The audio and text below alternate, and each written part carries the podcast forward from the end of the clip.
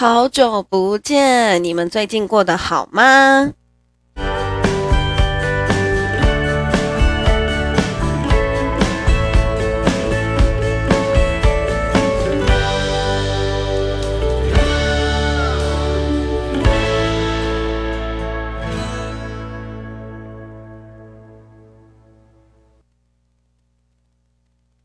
极地护肤新革命，激活肌肤本能。空气污染、气候变化的剧烈、紫外线、长时间上妆、生活作息不正常，当无形的压力反映到肌肤时，肌肤具备怎样的应对能力呢？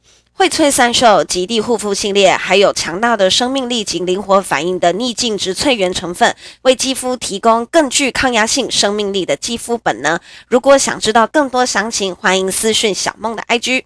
Hello，大家好久不见。就是因为我的设备问题一直没有解决，所以我就呃想说算了，我还是赶快再录一集好了。我生怕大家 忘记还有我这个人，赶紧的，赶紧的，赶快再录制一集。那这一集呢是要跟大家说明什么呢？这一集啊，想要跟大家聊聊呃前一阵子非常火红的有关于性骚扰的这个话题。那性骚扰这个话题起源于什么呢？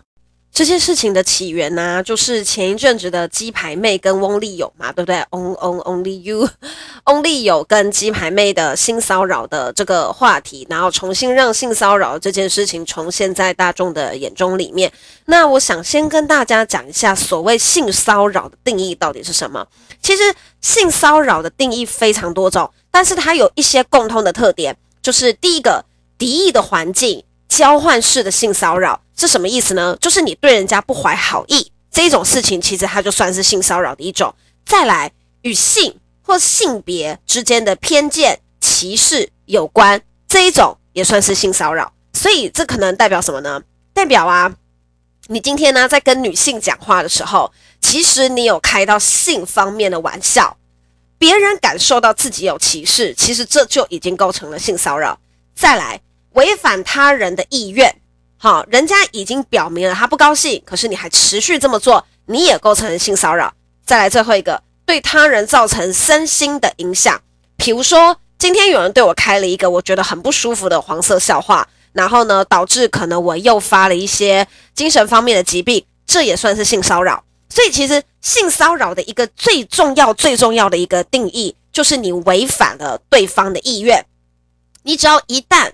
违反了对方的意愿，这其实就已经构成了呃相当严重的性骚扰。所以，我们再来回看鸡排妹跟翁立友的呃这个新闻。哈，那这个新闻呢，我们参考了多方说法，包括翁立友的记者会，我也全程观看完了。哈，我只能说，对，就是翁立友的记者会，我真的不晓得他到底在讲什么。他一直在讲，就是他想自杀，或是他妈妈怎样啊，然后还叫他的那个。啊、大肚子的员工出来挡啊，哈，就是再再显示了什么？再再显示了他其实做了这件事，可是他不认为他有错，这是一件很可怕的事情，这是一件很可怕的事情。这代表什么？代表也许鸡排妹不是第一个，也代表鸡排妹不会是最后一个。这件事情他可能早就做了非常多遍，他不认为这件事情有什么。他从头到尾都不认为自己做的这件事情有什么不对，所以他才会一直拿他妈出来，拿他自己想自杀出来。可是他从头到尾都没有举证任何的证据来证实这件事情他并没有做。那按照鸡排妹的说法是什么？就是他刷卡他的屁股。然后再加上网络上面也有现场的员工发声说，就是哦，他就是突然刷了鸡排妹的屁股，然后就不晓得他为什么要这么做。那还包括了什么言语方面性骚扰，要帮你开公司啊，以后整个公司都是你的啊，你就是老板娘啊，类似这样子的话。好，那我们来看一下哈，这件事情啊哈，它本身会呃带来的一个什么样子的影响？我其实先不得不说哈，我觉得鸡排妹很有种。啊，并不是因为我是一个女权主义自助餐吃到饱的一个人，并不是，是我个人真的鸡鸡排妹非常的有种。我举两个例子来讲，你们就知道其实鸡排妹相当的有种。今天鸡排妹她遇到了什么事情？她遇到了她的屁股被刷卡，对不对？那这件事情啊，按照演艺圈的规则来讲，似乎就是可大可小。这件事情好像就是。它可以很大，也可以很小，因为它只是刷卡而已，对不对？刷卡刷屁股。那如果我们今天讲的是性侵这件事情呢？大家觉得性侵这件事情是大的还是小的？我个人觉得很大，比起刷卡屁股来讲，是一件非常大的事情。可是就在近近期这一至两年，这几年左右，就有两名女女性因为性侵不堪言语的骚扰、言语的暴力，不堪周遭他人的眼光，以及心理上面那个疾病的折磨。另外，加害者依旧逍遥法外，加害者依旧每天过爽爽生活，而导致两名女性自杀。第一名是谁？就是呃，房思琪的初恋乐园作者林奕含小姐，对不对？好，遭受到了当年她的老师的呃诱奸，那造成她心理方面的疾病，这是一辈子都好不了的伤疤。当很努力想要与全世界对抗的时候呢，才发现这外面社会的眼光一点都不友善。这外面的眼光只把他认为是一个嗯小三，对不对？一个一个一个很敢讲话的小三。外人的眼光以及自我心里面那道坎，心里已经生病了。这个坎导致林奕涵小姐选择自杀。最后，当初诱奸她的那个人，因为证据不足，因为小说不能够作为证据，所以呢，选择了不起诉。哈，变态，全身而退。女主角用自己的生命。然后向这世界抗议，但是一点用都没有。那很多人说，呃，房思琪应该只是例外嘛？其实并不是哈。前一阵子也是新闻被压了下来哈，一位台一个新北卫生局的女职员在自杀之前，在她的脸书上面留下了呃诀别书。她的性侵的对象呢，就是她的老板。好，他的老板一样是有老婆有小孩，但是一样用性侵的方式。来逼迫女性就范，逼迫女性就范就算了。当女性今天想要跟他切割关系，想要跟他就是彻彻底底的分手，还遭到了威胁，遭到了性暴力，甚至呢，当呃这位女性呢，这位这位女性呢，就是试图想要跟呃她的她的老板的上司，她老板的上司，也就当时的高雄市长陈菊小姐，哈，试图。抗议这件事情，试图告诉他，你的供应商，你下面的人手脚不干净，对我进行各式各样的性暴力，哈，一样没有遭受到任何的回应，也是在这个社会非常不友善的眼光之下，这位小姐选择了呃跳楼自杀。那你说，哎，那这个有脸书的诀别书，这个应该没有问题吧？这个应该可以抓起来关吧？并没有。根据二月二十五号的新闻，哈。嗯，非常的遗憾，好，就是根据二月二十五号的新闻，就是对方不起诉，对，就是对方是全身而退的，完全不起诉的状态。虽然说父母表示非常的难过，决定再次上诉，争取公道，但是呢，呃，因为逝者已死，所以检方以没有确实的证据来了结这件事情。所以其实大家就会发现说，在这个社会上面。无论是性侵或者是性骚扰的行为，哈，吃亏的非常难讨回公道的都是女性，所以今天我真的必须要佩服鸡排妹的勇气。我不管人家说，就是我知道非常多啊，，PPT 上面的肥仔们，呵 呵一些很不友善的男性们，哈，那一些类似像宅神啊，其实我也相当不喜欢宅神这样子的男性，好，都会认为说你就是想红。所以你污蔑翁立友这件事情没有什么大不了的，哈，那你没有必要这个样子，你跑到人家记者会去闹，哈，你无非就是想红，你连开记者会的桌上都还要摆你什么业配的东西，你就是出来炒新闻，哈，就是很多人都是这样子的想法。但是我希望大家以一个，呃呃，以一个女性的角度来看，其实在这个社会上面。呃，无论是台湾，台湾其实已经算是一个两性非常非常平等的国家。如果在其他的国家，哈，如如果说在其他的国家发生这样子的事情，一个女性拼了命的想要讨回公道，是一件没有这么容易的事情。我再跟大家讲一个例子，在日本有一个呃跑社会新闻的女性，一个女性一个女性的记者，在她当年刚出社会的时候，被她的上被她的上司用迷药的方式性侵了。用迷药的方式性侵，那大家知道日本是一个非常非常保守的国家，大部分的女性遇到这种事情就是忍气吞声。可是这个女生呢，真的也相当的带种。这个女生相当的带种，在日本一场一场一场一场的官司打下来，完全不怕。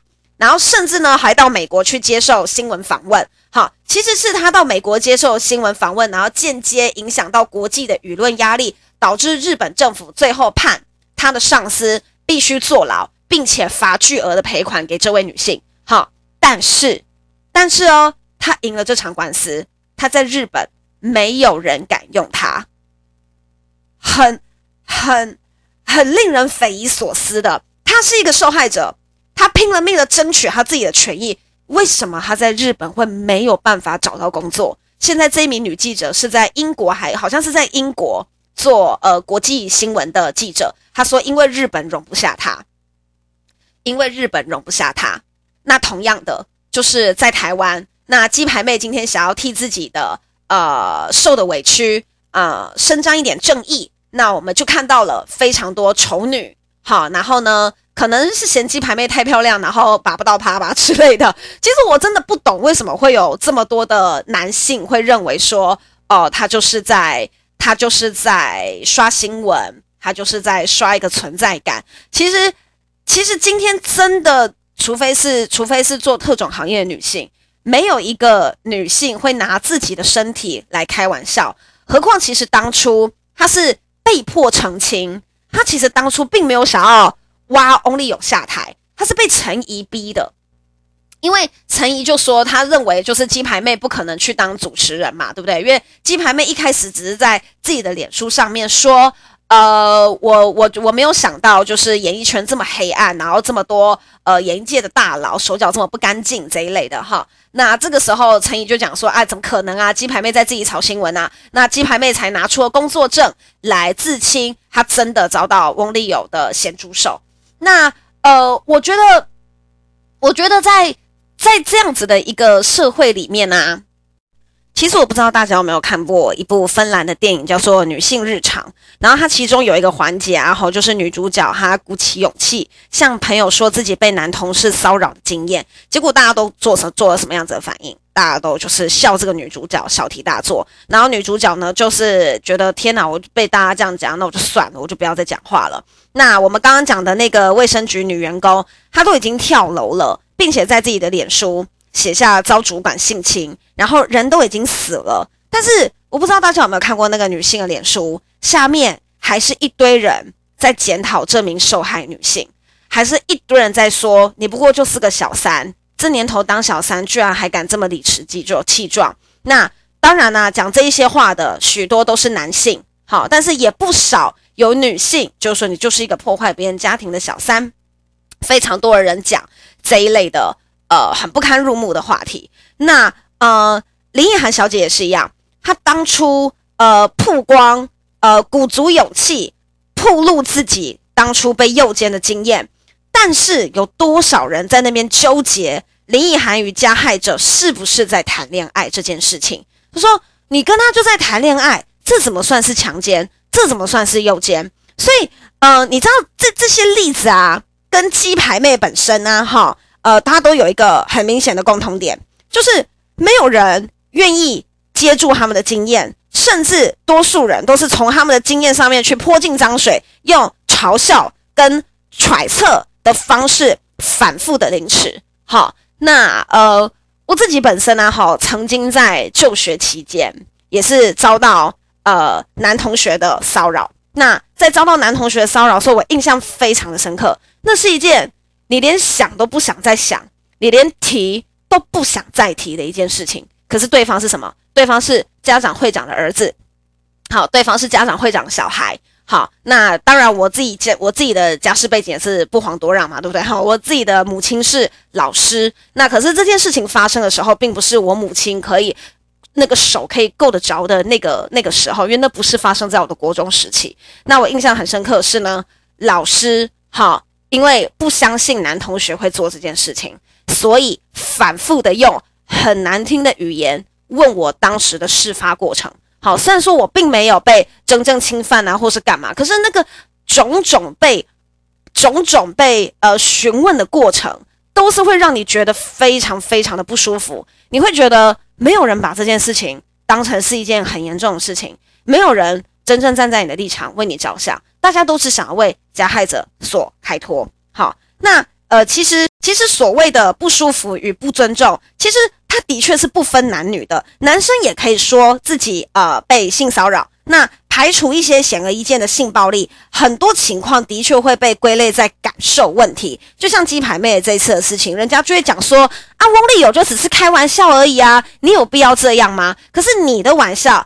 触犯了我的感觉，好，我就有权利可以提出来，我觉得不舒服的地方。我觉得能够真正勇敢表达感受的人，他们不应该遭受到不负责任。且毫无证据的揣测与批评，我不知道大家有没有注意到，就是当今天发生了性侵或者是性骚扰、性暴力的这些案件，不晓得为什么大家很习惯的去找受害者的麻烦。举例来讲，哈，今天我在路上，哈，就是这件事情也是我自己曾经发生过的，哈，就是就是在那个读大学的时候。因为我的大学呢，好在呃，在在在比较偏僻的一个地方，在新庄。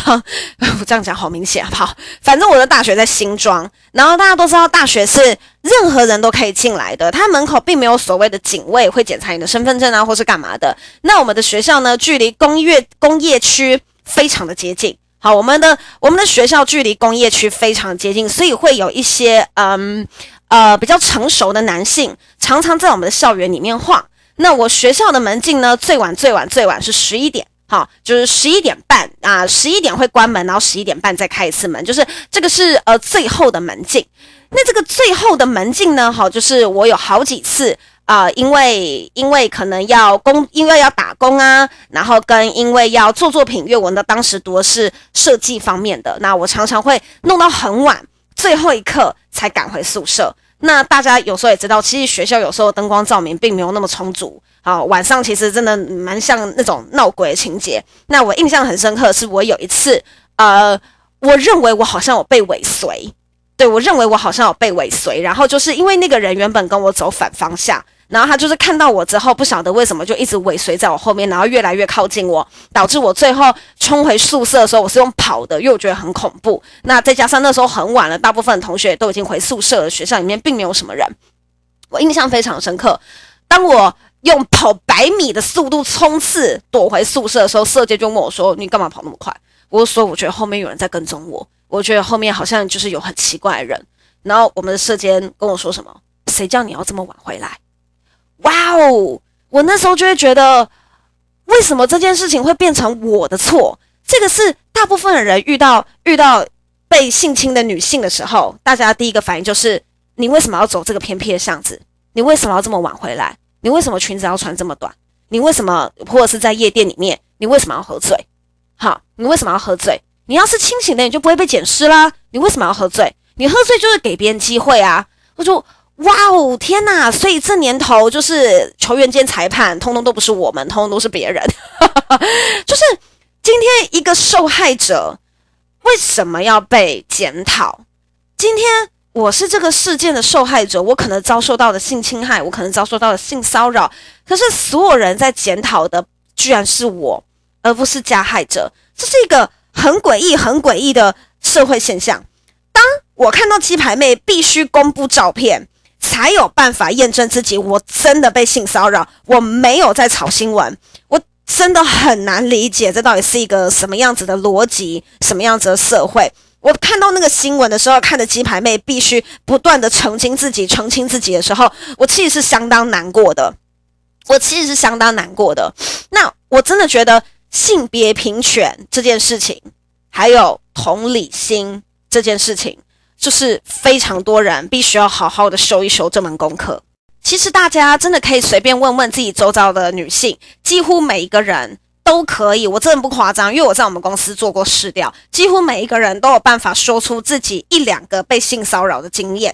好，就是连我，我觉得我已经是非常非常凶的一个女性，我是一个很敢的去跟人家那个那个起争执、跟人家 fight 的那一种女性，我都有那一种。被性骚扰经验，无论是在捷运上，或者是我刚刚讲宿舍，或者是我的就学时期，高中的时候，我曾经发生过的事情，你就知道这个频率啊，高的吓人。这个频率是很高的，这个频率高到是有可能你未来的老婆，有可能你的前女友，有可能你未来的女朋友，有可能你妈妈，有可能你姐姐，有可能你妹妹，有可能你表妹，有可能现在正在网络上面留言那些不友善留言的你的周遭最亲近的人，他就有过这样子的经验。你知道，你说跟不说都会被人家丢石头，因为如果你今天把这件事情说出来了，人家会说，就是你干嘛自找麻烦呐？这种事情就是不要张扬啊，你干嘛把它讲出来？如果你今天不说，然后你心里面得了病，你心里面生病了，你周遭人就会讲：你干嘛不讲？你为什么不讲？你要讲啊！当你今天说与不说，你都会被砸石头，你都要接受这种鞭刑、这种火刑，你要顾虑那么多人的面子跟感受，感觉只要处理自己就会受罪，然后很多人就会不敢讲，很多社会。这个社会给你的框架，这个社会给你的压力，就会导致你不敢讲。你知道，你知道，你知道，你知道，这就是其实翁立友，你只要出来道歉，你只要出来道歉就可以解决的事情。你只要承认，我当时对郑家纯小姐就是不尊重，我当时对郑家纯小姐就是进行了骚扰，这是一个又又又又简单又圆满的方式，对不对？就可以解决的事情。可是，一堆人就是提提油救火啊！我看那个九个月孕妇翁立友自己本人，还有翁立友的经纪公司，每一个都是提油救火，每一个都是提油救火。我觉得，我觉得我很非常非常非常敬佩，就是鸡排妹，就是我想要给她一个满满的 respect，因为在这种社会，即使已经到二零二一年了，就是这个社会对女性其实依旧是不友善。不要讲女性。对待呃任何一点性别哈，或者是比较与众不同的人，或者是男性接受到上司的骚扰。如果说今天你是一个比较偏向于女性化的男性，你 always 都有性骚扰，你 always 都有性骚扰。那这个社会对对比较不一样的人就是相当的不友善。那这种情况之下。我们除了提高自己的素质之外，对不对？我们也只能够以一挡百的方式来对抗这个社会。我们对鸡排妹就是满满的 respect。其实啊，整件事情看下来啊，我常常看到的就是，无论是林奕含的新闻，或者是呃新北社工小姐自杀新闻，我常常会看到，就是想说，当女生如果遇到性骚扰，好，当她非常努力的反击之后，这社会太多的白目跟变态，还是。可以看得到我们的弱点，还是可以看得到女性的弱点，然后在背后继续捅她的刀，继续不断的去攻击她。但是其实这些白目跟变态，他其实都没有发现自己有多么的幼稚，跟多么的自卑跟无能。他没有办法，就是以正常的方式来吸引对方的目光，只能够用一些很无聊的手段、很变态的手法去逼你就范，来得到女性的目光。好，那为什么会这个样子？有可能是他对他自己非常的没有自信，有可能翁立友觉得他大方追求鸡排妹，鸡排妹根本不会鸟他，对不对？也有可能啊、林奕涵的老师觉得自己年纪这么一大把，又有老婆，对不对？正式追求他，人家林奕含可能也不会接受，有可能都有可能是这样子的一个原因，生怕自己呃就是什么都没有，然后会被人冷落，所以你只能够不断的像苍蝇一样的恶心方式，不断的骚扰人家，用。这一种变态的方式去引起人家对你的注意，即使当下你已经用最极端，甚至就是用人身威胁的方式去反击了，好，但是白目低级的人都只会欺三怕二，然后当你转过身去之后，又在背后搞你弄你，就像现在翁立友的行为，好，最可悲的是什么呢？最可悲的是这一切全部都会传承下去。请问你觉得翁立友的小孩，翁立友有没有小孩？我不知道。翁立友的小孩，他以后对女性会很尊重吗？我不觉得，因为翁立友从头到尾都不觉得自己有对鸡排妹怎么样，他觉得就是 just for fun，他可能觉得就是鸡排妹很正，他就忍不住想要吃个豆腐，然后最后再请他妈出来这样，maybe 有可能，对不对？就是这一切是会传承下去的，嗯，那包括网络上面那一些不友善的留言。那一些呃满满的沙文主义的留言，哈，也都是会一代一代传承下去的。那这代表什么呢？未来的小孩，接下来年轻的一辈也很容易会有同样的性格与习惯。所以，拜托，无论男性女性，时时检视自己的言行，不要让自己成为那个低级又可悲的存在。不要因为得不到人家，就试图想要毁掉人家。不要因为觉得自己的条件不够好，就想要搞一堆有的没有的方式。好，如果你觉得你自己不够好，麻烦你自己变好。如果你觉得你自己能力不够，麻烦你想办法增进你自己的能力，不要让你自己成为那个低级又可悲的存在，好吗？那么呢，我们今天就是突然之间变成了教训大会，突然之间变成教训大会。但是我真的想说的是，性骚扰这个议题，即使已经到现在二零二一了，已经到这个年代了，它依旧萦绕在每一个女性的周遭，依旧萦绕萦绕在可能比较女性化一点的男性的周遭。好，这对我们来讲其实都是挥之不去的噩梦。我今天走在路上，有个人对我吹口哨，我其实心里面不舒服。我可以过去踹他两脚吗？我很想，但我不会这么做。其实我这么疾言厉色，可是其实我当我发现我自己今天在生活上面受到了一些些骚扰，我不舒服，其实我也未必会反击。其实这这会让我感到很痛苦，这会让我感到很痛苦，因为我觉得。我不想把事情闹大，可是我不舒服，然后我就自己得去做很多功课来消化这样子的负面情绪。好，那好几次我选择了正面迎击，可是正面迎击的下场就是，呃，我也很麻烦，被请到警察局，被路人围观，被人家拿手机拍，这种事情我全部都有遇过，所以我常常都在想，到底是怎样白目的父母可以把。小朋友可以把男生教成这个样子，嗯，然后后来就发现，原来就是一个有白目的父母，然后才会教出白目的小孩。这一切都是就是啊、父母教的。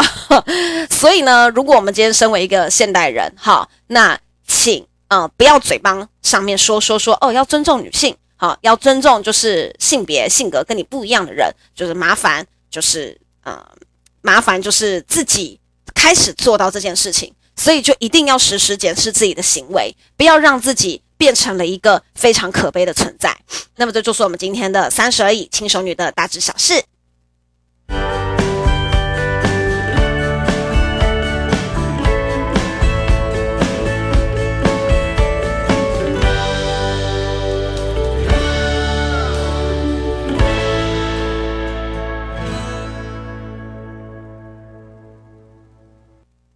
谢谢大家的支持。如果说你觉得我讲的不错的话，下面的抖内连接可以帮我连接一下哟。小小的，请我喝一杯五十元的饮料，那我就会更努力的录制更多的节目给大家。那就是我们今天的节目，谢谢大家，大家晚安，拜拜。